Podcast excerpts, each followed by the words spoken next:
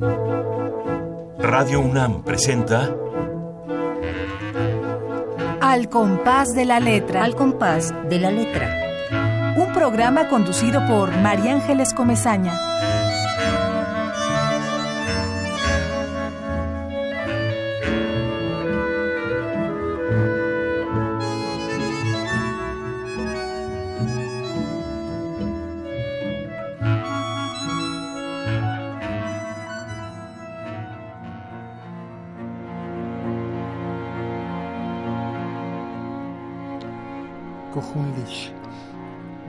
Qué muralla altiva erguida en la selva, desde qué túmulo de piedras y polvo me retan, desde qué abismo de sangre y cenizas me miran rostros del poder, máscaras carmesí de la fragua central.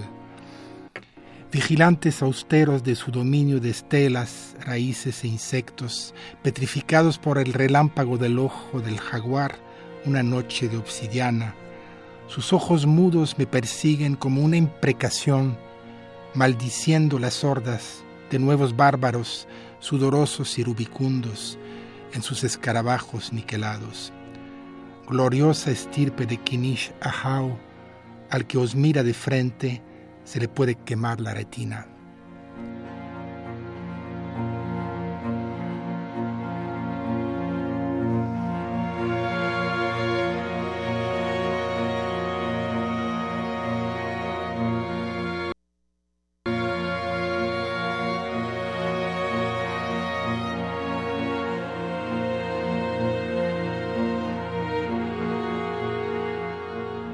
Buenas noches queridos amigos, un programa más, un compás más que Radio UNAM nos pone sobre la mesa para hablar de la poesía, para hablar con los poetas. Acabamos de escuchar un magnífico poema de nuestro invitado de esta noche, del poeta, el sociólogo, antropólogo Francis Mestris, que ha dedicado una gran parte de su vida a, algo que además es la ruta de este programa, que es al viaje, a los viajes. Gracias por estar aquí, Francis. Muy buenas noches. Qué bueno que te tenemos con nosotros y que nos has leído este magnífico poema tuyo de tu libro más reciente que se llama El Sagbé de Lunas Encendidas.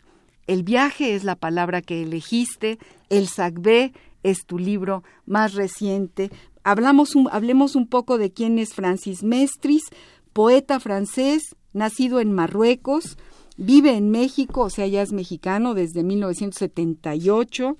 Eh, ya es naturalizado mexicano, ha estudiado lengua y literaturas españolas, es maestro en lengua, civilización y latinoamericanas por la Universidad de París, es profesor de sociología de la UAM Azcapotzalco, entre muchas otras cosas.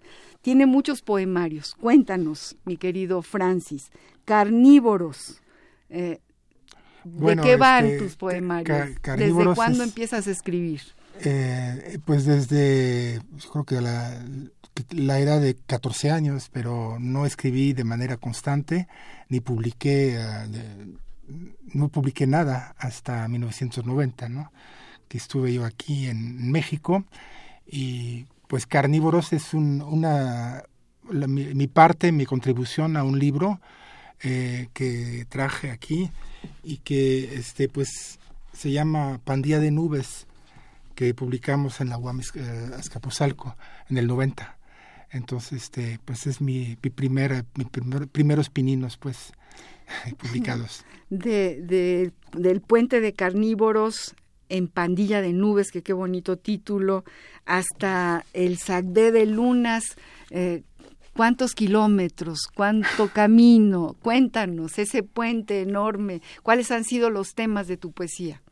Bueno, este, pues he publicado una decena de libros, de poemarios, eh, en ese lapso, ¿no? Entre el 90 y el 2016. Eh, em, al la, mayoría de, los libros versan sobre el viaje, eh, sobre es el viaje no solamente eh, físico, este, geográfico, sino también el viaje interior, el viaje en la memoria hacia la infancia, el viaje mm, hacia, digamos, un viaje iniciático, hacia, en algunos poemas, hacia cierta serenidad, no sé. Eh, y también es el viaje hacia la vejez. Eh, nosotros eh, somos mortales y creo que somos viajeros en tránsito, ¿no? Entre dos viajes, ¿no? El viaje de nuestros antepasados que nos antecedieron y con el viaje de sus genes todo eso, los ancestros, y luego el viaje de la muerte, ¿no? Como decía Baudelaire, este, eh, el capitán, este, la muerte, eh, que me lleva a, su, a, su, a mi último viaje, ¿no? En la introducción, maravillosa introducción que hace eh, esta, esta investigadora eh, Francesca... Es novelista, pero también es investigadora, ¿no? Eh, ¿O no? No es investigadora, sí, que lo es. En, la Ciudad de México me parece que trabaja en la Universidad de la Ciudad de México, Francesca Gargallo. Habla de eso, habla un poco de la temática entre la vida y la muerte, las pulsaciones de tu poesía. ¿Estás de acuerdo con lo que dice Francesca? Sí, claro, sí, sí. Dice, dice, por ejemplo, el, el SAC B, hablando de este libro, de Lunas Encendidas, es un poemario que obstinadamente llega a la muerte, que es el descanso en un lecho de anémonas, tanto como la fragilidad de nuestras propias estancias. Por ello mismo es un himno a la vida todavía, es decir, a esa vida que vivimos mientras nos abalanzamos hacia el fin, y que es cotidiana, repleta de sorpresas, recuerdos y banalidades, una vida que en sus poemas recorre sus velos. Eso dice Francesca de este libro. Y es lo mismo que tú estás diciendo en este momento, coincides plenamente con ella. Sí, pero además este, eh, mi, eh, mi idea del viaje ha, ha, cambiado, ¿no? Pues yo soy un viajero de nacimiento porque yo nací en Marruecos, después me fui a Francia, mis papás este, viajaban por su trabajo y, y, yo después este, en Francia misma me cambié de tres veces de, de, de, lugar, ¿no? Y luego me vine a México este, a los 29 años, entonces este, pues en México también viajé mucho, me fui a América Central, del sur incluso pensaba viajar hasta la Patagonia, pero nunca pude llegar hasta allá en, ese primer viaje. Pero este mi, mi, mi, concepción del viaje era efectivamente bueno pues el descubrimiento eh, la idealización un poco de, de, los, países que, que atravesía en particular los países de América de Indoamérica y bueno eh, con el tiempo este pues eh, creo que todos los eh, los, los viajeros que han reflexionado un poco sobre esto. Por ejemplo, Gilberto Owen, ¿no? Este, los viajes, pues es, es un es un girar sobre sí mismo, ¿no? Este, uno cree este, cambiar de, de piel con los viajes, pero se lo lleva siempre, se lleva siempre uno, o sea, a sí mismo con él, ¿no? Es lo que dice eh, Cavafis, ¿no? También, ¿no? En Ítaca, ¿no? Así es. Que dice que, bueno, este, uno parta, parte porque este, ya está harto de, de su lugar de origen y finalmente eh, pues puede encontrar los lestrigones y puede encontrar este Circe y el Polifemo si se los lleva con él mismo adentro de sí, ¿no? Así es. Vamos a ver qué dicen los diccionarios de la palabra viaje que has elegido. Les recuerdo, este es el al compás de la letra y estamos hablando con el poeta Francis Mestres. Vamos a la ruta de la palabra. La ruta de la palabra. Viaje según el Diccionario Ideológico de la Lengua de Julio Casares. Recorrido. Jornada de cierta duración que se hace de una parte a otra. Camino por donde se hace. Carga o peso que se lleva de un lugar a otro de una vez. Escrito donde se refiere lo que ha visto u observado un viajero. Viaje. Según el Diccionario de Símbolos de Eduardo Cirlot. Desde el punto de vista espiritual, el viaje no es nunca la mera traslación en el espacio, sino la tensión de búsqueda y de cambio que determina el movimiento y la experiencia que se deriva del mismo. En consecuencia, estudiar, investigar, buscar, vivir intensamente lo nuevo y profundo son modalidades de viajar, o si se quiere, equivalentes espirituales y simbólicos del viaje. Los héroes son siempre viajeros. El viajar es una imagen de la aspiración, dice Jung, del anhelo nunca saciado que en parte alguna encuentra su objeto, y ese objeto es el hallazgo de la madre perdida.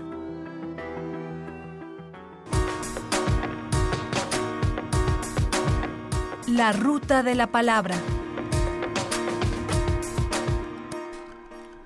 Eso es el viaje, de acuerdo a los diccionarios que de repente se desencasillan. Francis, estamos con Francis Mestris, un poeta que nació en Marruecos, que vive, un poeta ya mexicano y que ha viajado, es un hombre que ha viajado por muchas partes, sobre todo de América Latina y también de Europa y también de África, me imagino, ¿no, Francis? Sí, bueno, estuve viajando en Europa este, hacia el oriente siempre, este, en Istambul, en Siria, en Turquía, en Jordania incluso, este, Líbano, Argelia, este, Marruecos, eh, en fin, muchos países.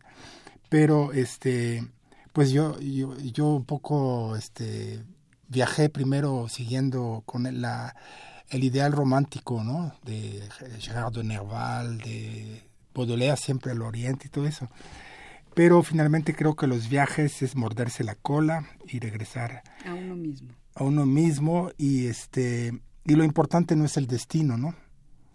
Sino lo ideal sería que los viajes fueran sin destino y que y que sería viajar todo el tiempo, ¿no? Pero desgraciadamente no es así.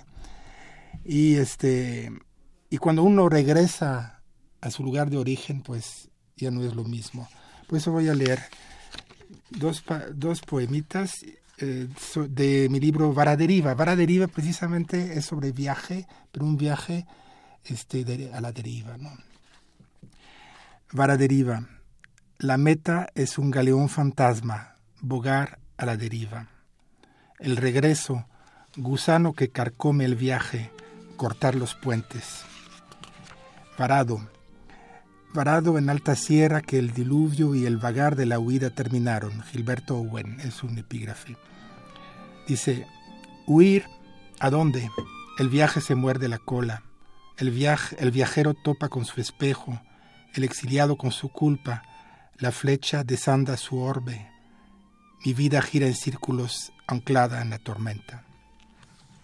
Uy, qué bello poema este, este último, los dos, y efectivamente, ese es el, el viaje, huir, ¿a dónde?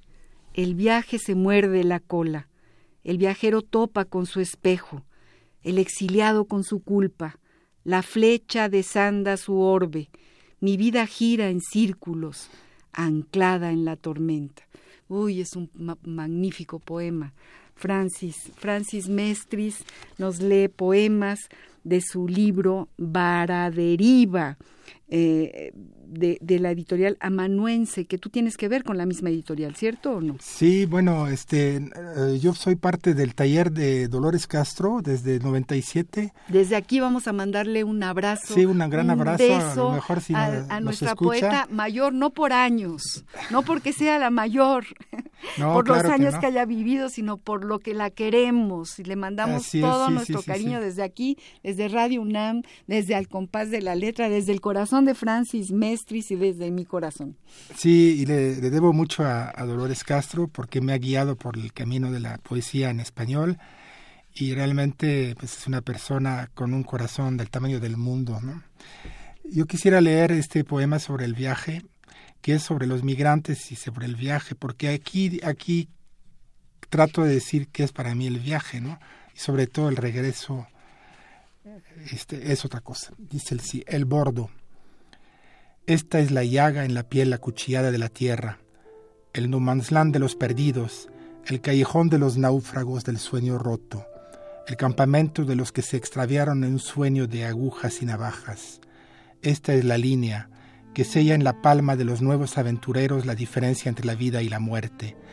Esta es la muralla de acero. Arriba vislumbran un futuro lleno de luces y diamantes. No voltean para atrás, enterraron el pasado. ¿Quién cuenta los muertos cuando un sueño le da alas? El desierto engendra espejismos, el hambre alimenta visiones febriles, pueden abarcar el mundo entre sus brazos. ¿De qué han de culparlos? Esta tierra prometida les fue arrancada, los ríos, los bosques, las bahías, convertidos en bases militares, aeropuertos, freeways y barcos de guerra. El árbol en la tormenta lanza sus parvadas al viento, pero sus raíces se aferran a la huerta que lo vio nacer. Un día las aves de paso se acuerdan de su sombra y la barda que franquearon ansiosos les abre el, les abre el corazón al rojo vivo. ¿Quién soy? ¿A quién le importa el surco que abrí? ¿Qué barbecho fertilizarán mis cenizas? ¿Y mis hijos en qué idioma deletrearán mi nombre? Cuando perdí mis señas en el mapa del cielo, eterno ausente en mi propia tierra y extranjero en la tierra conquistada, soy sombra, mariposa encandilada, intentando el imposible trasplante, pues solo se cruza una frontera para toparse con otras, buscando el inútil regreso, y viajar es irse para volver a lo que dejamos atrás, pero ya no queda nada, ni uno es el mismo. Dante regresó del infierno, pero no de Ravenna, y el olvido y la ingratitud se llamaban Florencia.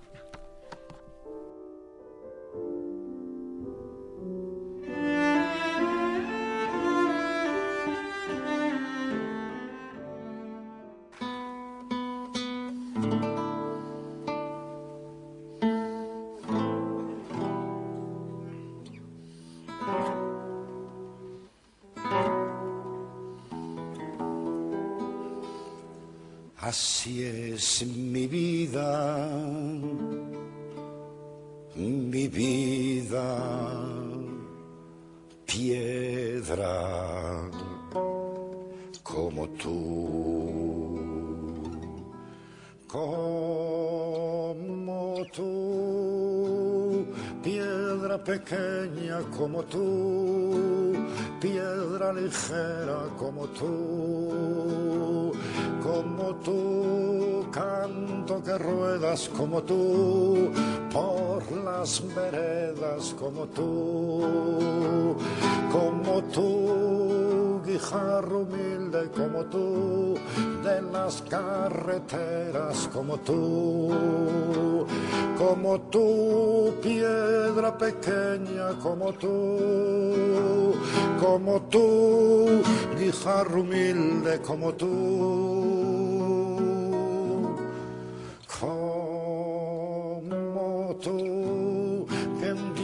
De tormenta como tú, te hundes en la tierra como tú, como tú y luego centelleas como tú, bajo los cascos, bajo las ruedas como tú, como tú, piedra pequeña como tú, como tú, guijarro humilde como tú. Como tú, que no sirves para ser ni piedra como tú, ni piedra de una lonja como tú, ni piedra de un palacio, ni piedra de una iglesia, ni piedra de una audiencia como tú, como tú.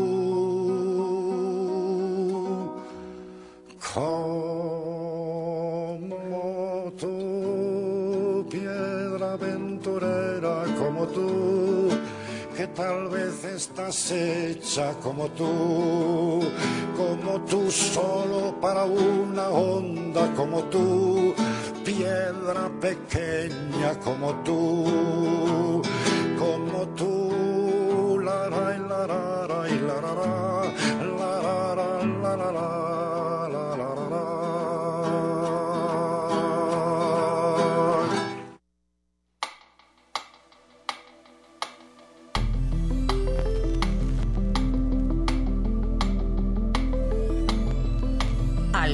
De la letra. Regresamos, queridos amigos, a nuestra conversación con el poeta Francis Mestris, que seleccionó la palabra, la idea, el viaje como ruta de nuestro programa. Acabamos de escuchar este maravilloso poema de León Felipe, Como tú, que también es un viaje, ¿no, Francis? Este mismo poema de León Felipe, cantado por Paco Ibáñez, que nos llega muy al corazón.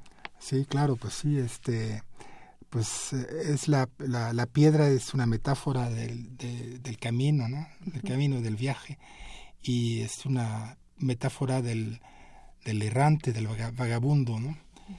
Eh, es, mi libro, Le Sacbé de Lunas Encendidas, también tiene que ver con el camino, porque el Sacbé quiere decir camino. Esos caminos blancos que los mayas hicieron en la selva entre una de sus ciudades y otra, ¿no? Y, este, y han desaparecido, bueno, están, pues apenas se pueden intuir, ¿no? En la, en la selva. Entonces, este, eh, pues e, ese libro es el es un viaje entre ciudades mayas, entre las ciudades sagradas mayas, y, es un intento de, de, plasmar lo que se siente ¿no? en esos lugares que muchas veces son lugares completamente perdidos en la selva porque bueno no fui a no no no fui a Chichen Itza por ejemplo que es donde que está invadido por mar de turistas no y eh, pues muchas veces sentí, sentimos, cuando estaba yo con, con mi esposa ahí, pues que los dioses mayas estaban este, cobijándonos, está, nos, nos los llamamos y, y nos estaban respondiendo, ¿no? Nos estaban respondiendo de alguna manera. Entonces, este... Es como un diálogo con ese paisaje. Sí, sí, sí. Y, lo, y, lo, y es un paisaje habitado, habitado por los dioses todavía. Eso es lo importante, ¿no? ¿Por qué está, está ese paisaje habitado por los dioses? Bueno, yo siempre he dicho que si Dios existe, tiene que vivir en Tulum, por ahí, o a lo mejor en Cobá, o a lo mejor en Calakmul, o en Toniná. Aquí eh, estoy, estoy leyendo el índice del libro El Sacbé de Lunas Encendidas de Francis Mestri, que es todo un viaje en su primera parte, Ciudades Mayas, ¿no? Incluso este eh, toda la, la sonoridad de de la lengua maya en, en, los nombres de sus pueblos es maravillosa. Sí, eh, precisamente digo que los dioses a lo mejor este, todavía están ahí porque hay eh, los autóctonos, por ejemplo, este, hacen todavía ceremoniales a los dioses, ¿no? o por lo menos este, hacen rituales, ¿no? a, a lo que creen que, que son pues que, que, queda de los dioses no este hay un respeto muy grande de parte de, lo, de los indios mayas de ahora hacia esos lugares incluso un cierto miedo no de, de ciertos fenómenos raros que, que ocurren ahí. El, el grito de los arahuatos por ejemplo es impresionante no es, son los los eh, monos eh, leones que tienen este un rugido de león, ¿no? Y hay muchos ruidos eh, extraños ahí, ¿no? Entonces siente uno, pues, eh, en otro mundo, ¿no? Es otro mundo, definitivamente, pero es otro mundo que está en este mundo y que está en tu libro y que tú lo describes. Realmente sí, uno va eh, sintiendo las atmósferas, sintiendo todo el paisaje, el lenguaje, la, la, la, la sonoridad, eh, de cada uno de tus poemas, Toniná, que nos lleva eh, incluso a hablar de Egipto, ahí vas uniendo tus viajes, ¿no, Francis? Cuéntanos. Sí, bueno, este, lo que pasa es que eh, hay, hay unos sitios mayas, unas ciudades mayas, en cuyos templos pues hay, hay tumbas, ¿no? Pero no es la, la generalidad, no es una mayoría de los sitios. Entonces, por eso hice un, uh, un simil ¿no? con, con los, uh, las, las, pirámides o los templos egipcios, porque en, en, uh, en, Toniná efectivamente se encuentra eso, y también en Palenque, obviamente, ¿no? Claro. Léenos algún otro poema de tu este, de Lunas Encendidas. Bueno, eh, sí voy a leer este, Shaksoben al Ramón y a la Palma. En Chaxobén floreció el maíz colorado y brotó el chico zapote que llora sus cicatrices en lágrimas de luna coagulada. Alabados sean los dioses que fecundaron este suelo, ofrendados sean en sus pirámides altivas. Ahí se celebraron las bodas de la estrella vesperal y de Orión el del cinturón de oro. Y cada equinoccio, el primer beso del sol, iluminaba de centellas la falda de piedra de Venus, por un ojo horadado en la estela. Fastos nos fueron Chac y Ecatl, y el dador de la vida en nuestro peregrinaje. Soplaron de repente alientos de tormenta, y todos los cántaros del cielo se derramaron, arrastrando jirones de nubes y harapos de selva, y vertiendo truenos y bendiciones sobre nosotros. Tú corriste a abrazar la lluvia estremecida de sagrada alegría, y unidos con los brazos en alto sobre el, altar propiciatorio, consumamos el rito de purificación, el ceremonial de nuestro renacimiento, el bautizo de nuevos esponsales. En un claro de la selva se abrazaban un árbol y una palma. En Chachtobén se cruzaron los cuatro horizontes, los cuatro colores del maíz, y nuestros senderos con un manantial de dones regados por los dioses que invocamos en esta su morada coronada de relámpagos. Uy, qué bello poema. Chacho Joven, además un poema, un poema para el renacimiento.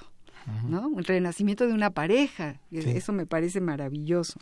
No, bueno, es es realmente un viaje eh, leer el Sacbé de Lunas Encendidas. Eh, este lo editó quién?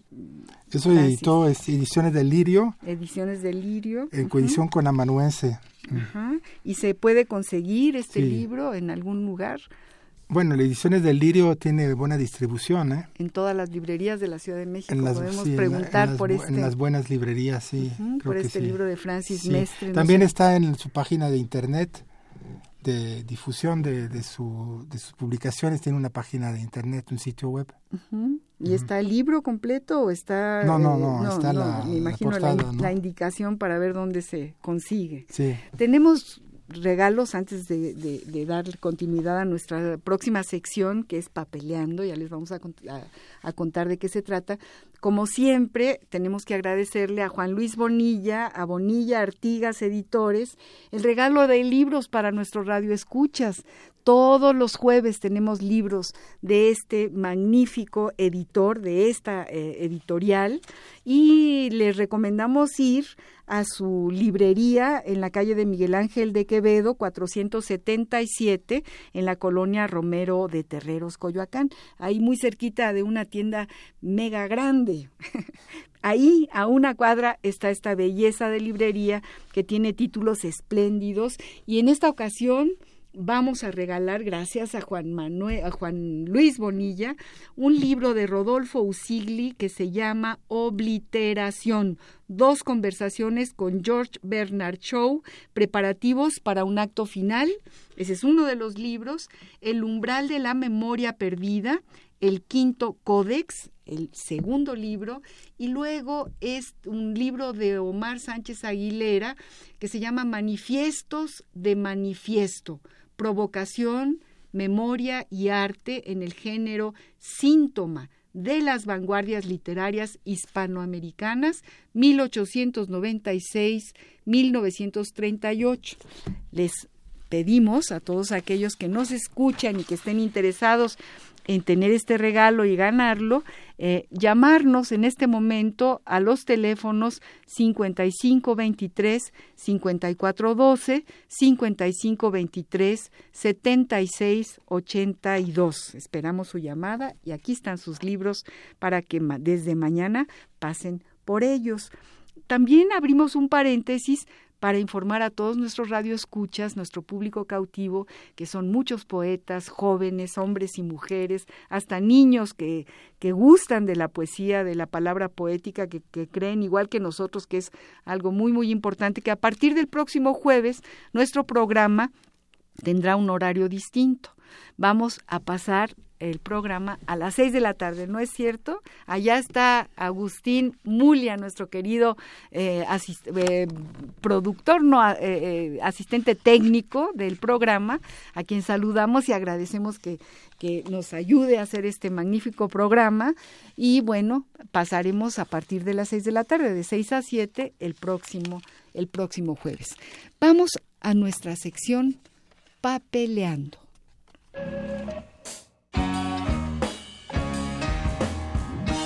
Papeleando.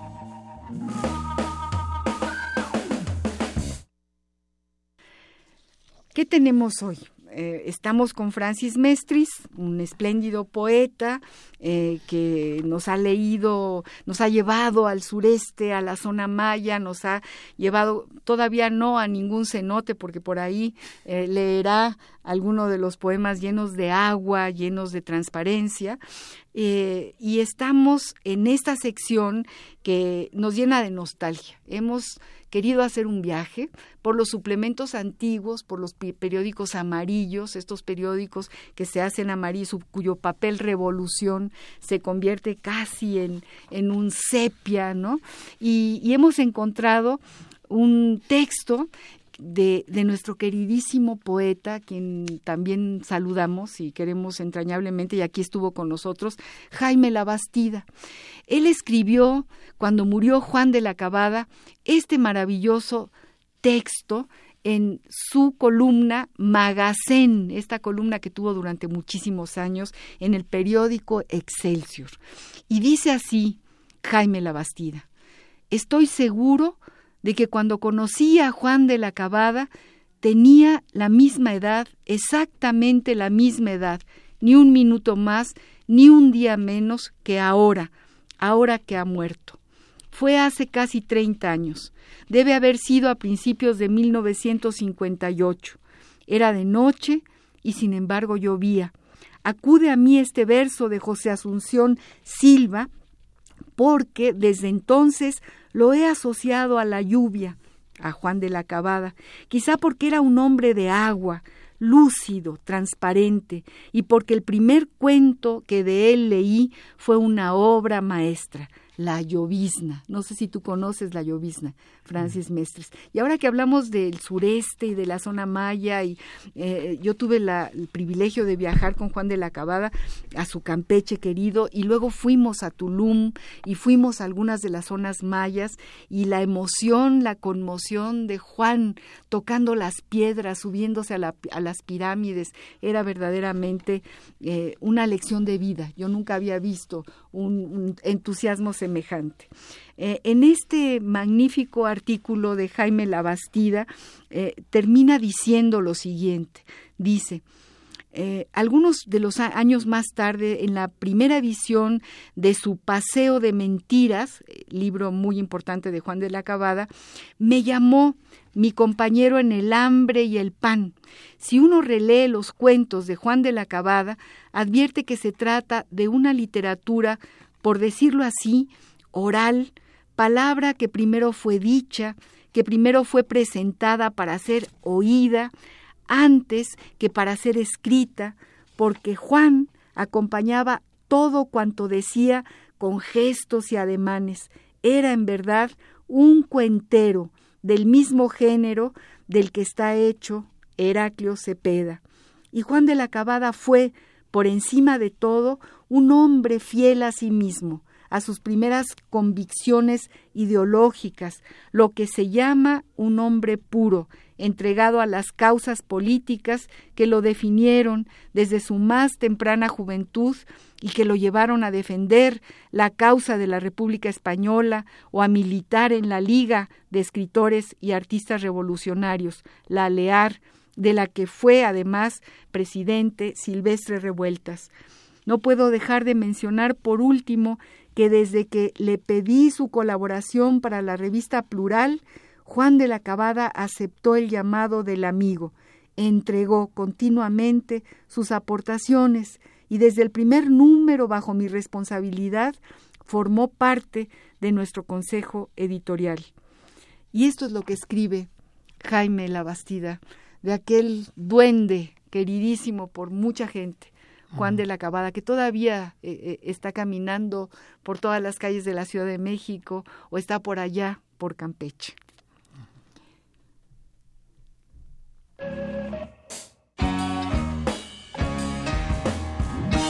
Papeleando.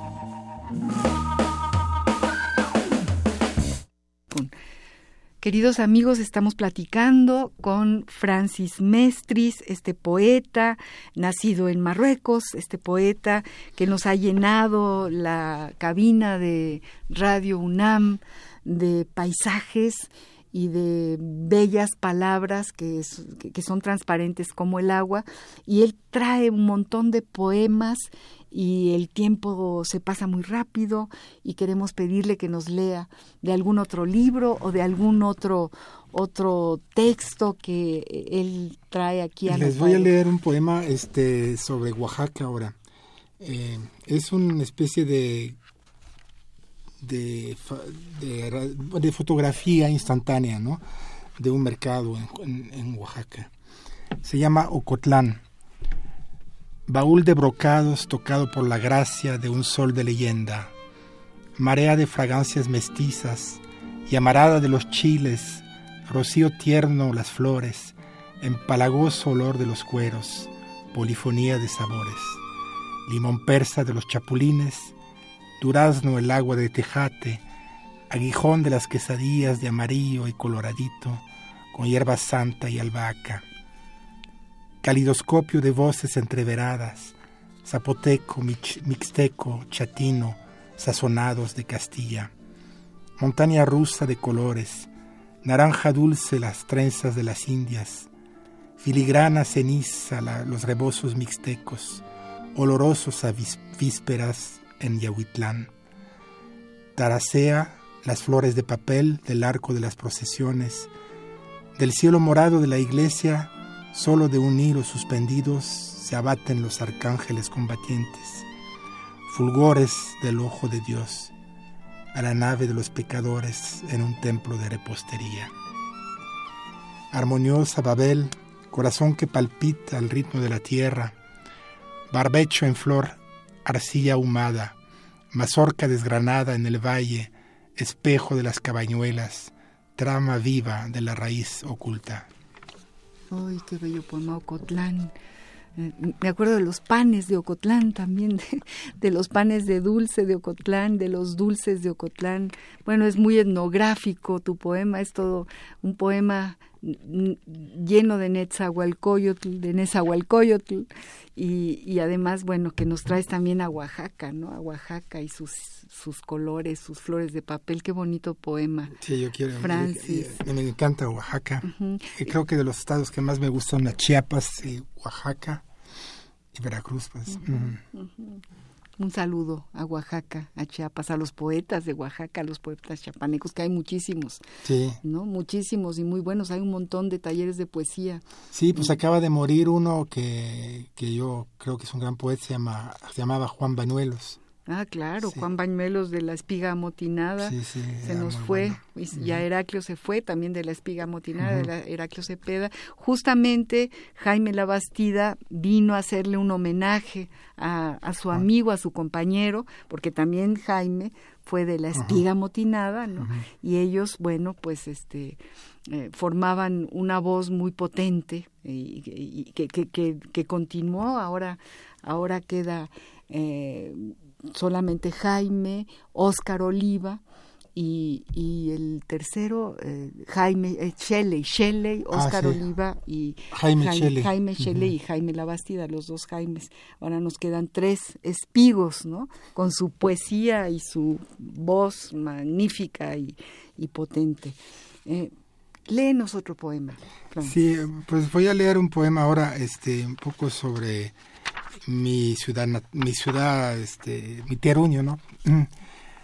Eh, de alguna manera este es un intento de una vez que regresé por ahí hace más de 15 años yo creo que ya no no, escribí, no escribiría lo mismo ahora no eh, es, un poema que, que, que, publicó que publiqué en Suelas de Viento.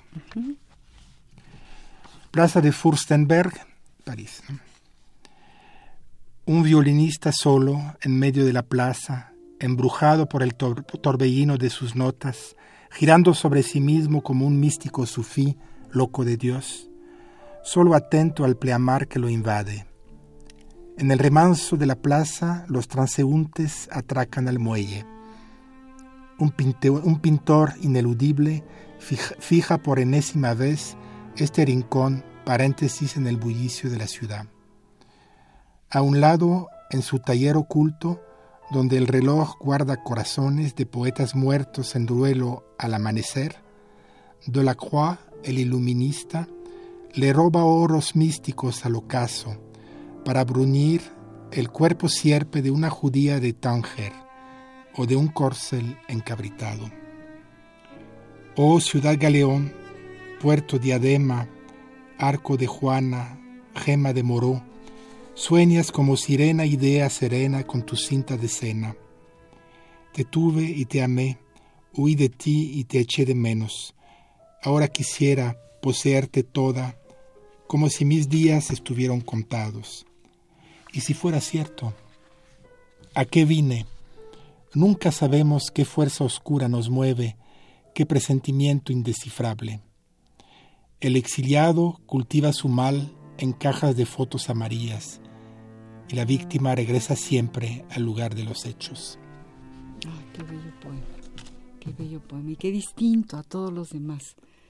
Que mm, el exilio es una herida abierta y ahí la describes, ahí la describes de una manera espléndida, Francis. Estamos con Francis Mestris, este poeta, y tenemos la, la, sección que nos parece también nostálgica y nos gusta irnos a la nostalgia de repente aquí. somos unos sufridores todos los que estamos haciendo este programa. Resulta que eh, pensamos en las cartas, en, en quien tú escribes cartas, Francis Mestris, ¿te gustan las cartas? ¿Alguna vez eh, te acuerdas todavía cuando teníamos sobres y teníamos timbres y, le poníamos saliva al sobre para pegarlo, íbamos al cartero. Eh, ¿Te acuerdas? ¿Existe en tu memoria? Sí, claro, no, pues ya no escribo muchas cartas ahora, casi no escribo ya cartas, pero sí escribí muchas cartas y este incluso con mi hermano que es muy epistolar eh, llegué a intercambiar cartas, ¿no? De México a Francia y, al revés. Pero este prácticamente ahora ya no escribo muchas cartas y este pues bueno, nos pasamos hablando por teléfono, mandando mails y todo cambió, eso. Cambió un poco el medio, ¿no? Pero las grandes viajeras, hablando de viaje, pues eran las cartas, ¿no? Sí, claro, claro. Fueron las que más viajaron, más, que nadie y que nada en el mundo.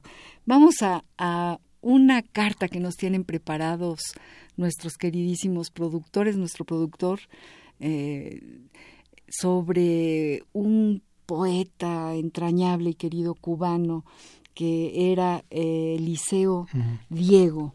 Vamos a ver Eliseo Diego, eh, eh, más bien es una carta de su esposa, de su querida esposa, a él. Vamos a ver qué le decía la esposa a Eliseo Diego y cómo se lo decía. Epistolario. Domicilio conocido. Domicilio conocido. En el libro La novela de mi padre, de Eliseo Alberto, se transcriben algunas cartas que Bella Esther le manda a su esposo, el poeta Eliseo Diego. Son cartas donde además del profundo amor y admiración que le tenía al poeta, también en ellas lo motiva a crear, a escribir.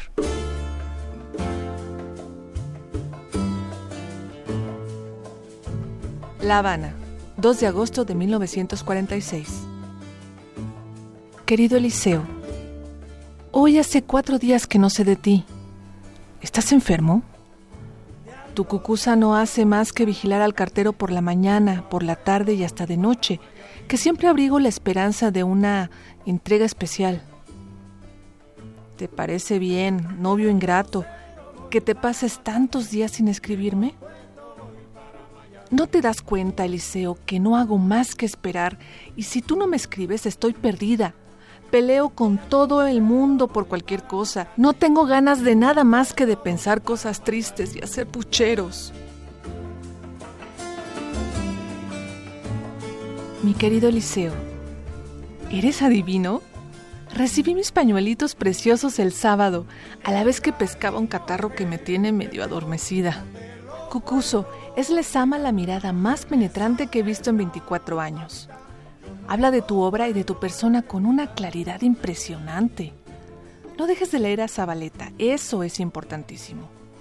Bueno, no yo he querido. No puedo escribirte más. Te amo, como sabrás. Bella. En el mar arena, como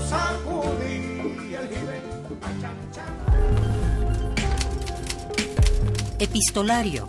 Domicilio conocido.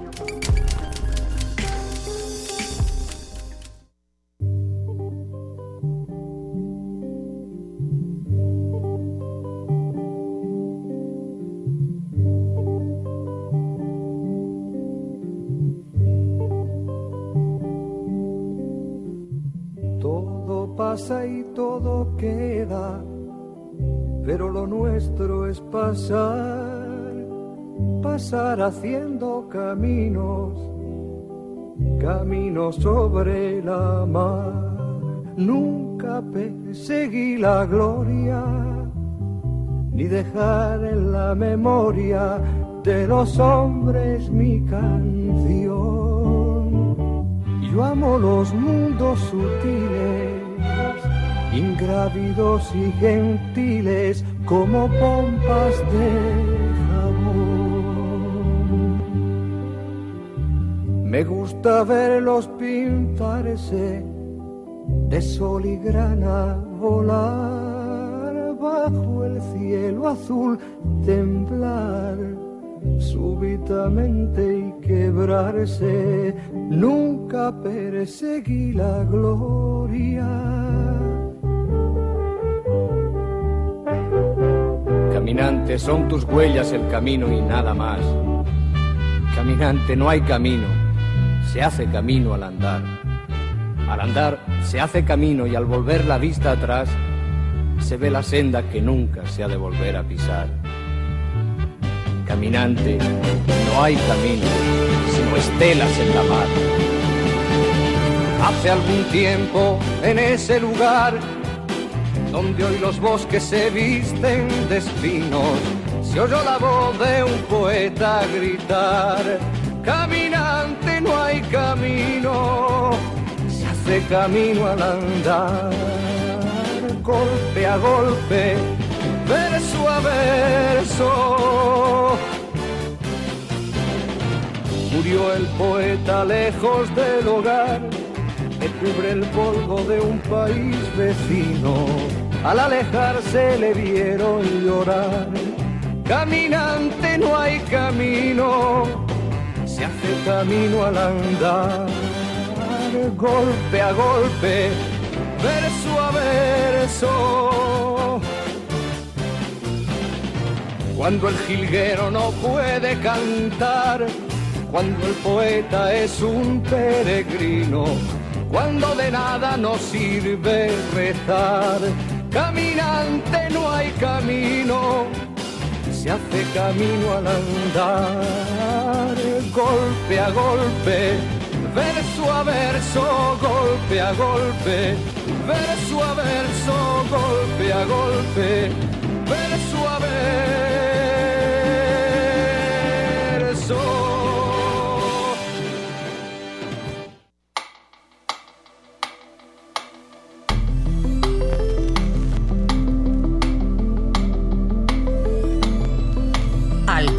de la letra. Regresamos después de oír esta canción maravillosa, esta letra fantástica de Machado. Nos decías, estamos con Francis Mestris, este poeta invitado a nuestro programa de hoy, que nos contaba que fue a la tumba de Machado y que está llena de flores. Cuéntanos, Francis. Pues sí, este, es una tumba que está en, el, cementerio de, de cerca de la frontera de España, en Francia. Y es una tumba que tiene, pues que, que está, eh, es la más bonita del panteón, ¿no? Este, está, tiene una cerámica con su, su rostro, tiene versos de sus poemas, no me acuerdo ahorita qué, decía, pero son poemas muy conocidos de él. Eh, tiene flores también, hay, hay españoles que van a visitar, eh, jóvenes, jóvenes van a visitarlo.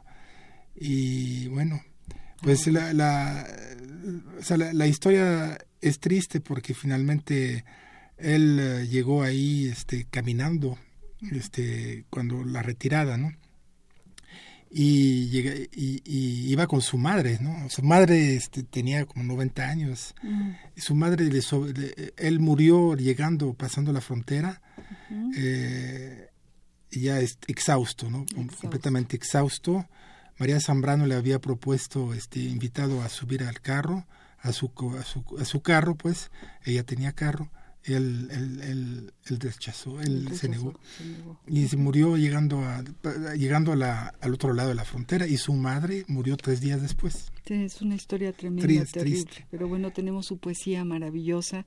Estamos a punto ya de terminar este programa, este gusto de estar contigo, Francis. Bueno, nuestros ganadores de los libros, vamos a decir que son Néstor Hernández, Eric Azueto Salazar, Raúl Nieto Castañedo fueron los que llamaron primero. Aquí están sus libros. Mañana creo que no habrá nadie en Radio UNAM, pero pasado mañana podrán venir a recogerlos. Y tú me decías, cambiando de tema, una felicitación a los ganadores. Y ahora regresamos a la poesía de Francis Mestris. Y me decía Francis que tiene algo que ver, o sea, que esta idea del exilio, aunque él, no es propiamente un exiliado, sino él ha cambiado de país por, por gusto propio, no por decisión propia. sí, pero, pero tienes cosas en tu poética sobre Sí, yo creo que los que compartimos esta eh, pues esta esta este, esta situación, digamos de de haber cambiado de país, de, que, de quedarse, bueno, de haber cambiado de vida, ¿no? Pues eh, eh, estamos condenados todos, ¿no? A este, estar desgarrados entre dos países, ¿no? Y, y por eso creo que tenemos siempre una nostalgia, ¿no? Un dejo de, un dejo de, nostalgia y, y, no estamos completamente eh, naturalizados en ninguno de los dos países, ¿no? No estamos entre los dos, ¿no? Y entonces estamos, aquí digo, en mi semblanza, en, en, mi poesía se asoma también la nostalgia por las raíces del que vive en lontananza entre dos países, añorándolos sucesivamente, y reflexiones sobre la, inutilidad de los viajes para escapar de sí mismo y de su malestar en la sociedad. Mm. De eso hablan mis poemas, ¿no? Sí, pues tú tienes un, hilo muy largo de donde tirar, porque has viajado muchísimo y has elegido tú por elección, aunque quieres regresar, me decías el otro día no, que este, quieres regresar pues, a tu, a yo creo que no podría aguantar este ahí eh, más de seis meses o un año, porque ya estoy este realmente pues eche raíces aquí, ¿no? Y aprendí mucho aquí también y pues hice mi, mi, mi carrera profesional, este, mi, mi vida con, mi pareja, etcétera, ¿no? O sea, creo que sería muy difícil para mí eh, hacer, hacer un nuevo tras, traste, ser un nuevo trasterrado, ¿no? Porque regresar a su país de origen es una nueva migración. Claro. ¿no? Claro, claro. no sé qué opinas tú. No, güey, te tendrías que llevar toda tu historia, toda tu familia. Opino lo mismo. Yo soy hija de, de ese destierro, ese, eso sí, de ese exilio, ¿no?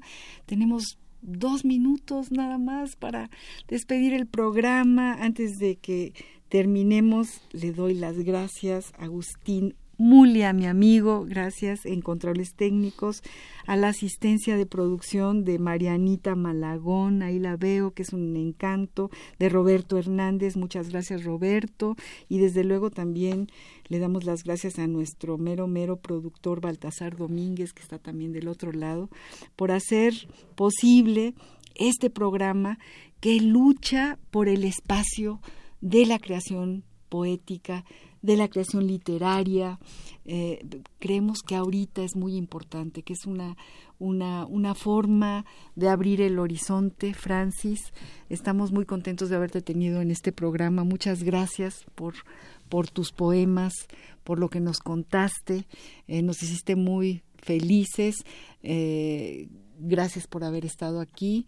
Les recordamos a todos nuestros radioescuchas que el próximo jueves estaremos presentes con la poesía de Eduardo Hurtado y con un pintor que ha hecho la ilustración maravillosa de uno de los últimos poemarios, de los más recientes, de este gran poeta que es Eduardo Hurtado, a las seis de la tarde a las seis de la tarde, a las seis en punto de la tarde, traeremos el poema de Lorca, para que no nos olvidemos que al compás de la letra pasará a las seis de la tarde el próximo jueves. Y ahora sí, Francis querido, nos despedimos. Gracias por estar aquí. Sí, y creo que con la poesía se defiende la lengua, el lenguaje, la de, de tanta prostitución, ¿no? Del lenguaje por los políticos, por los medios masivos de comunicación y todo eso, y que la poesía es una defensa de, del lenguaje, de la creatividad de la lengua, ¿no? Y también eh, es una forma de conocimiento de sí mismo, una, una, forma diferente a la forma científica, ¿no? De conocer el mundo, pero también es tan, válida, tan valiosa como, como la otra. Sí, pues yo creo que es una arma cargada de, futuro. Gracias, queridos radioescuchas. Un gran abrazo desde esta cabina. Gracias a todos los que hicieron posible al compás de la letra. Radio UNAM presentó Al compás de la letra. Al compás de la letra. Un programa conducido por María Ángeles Comezaña.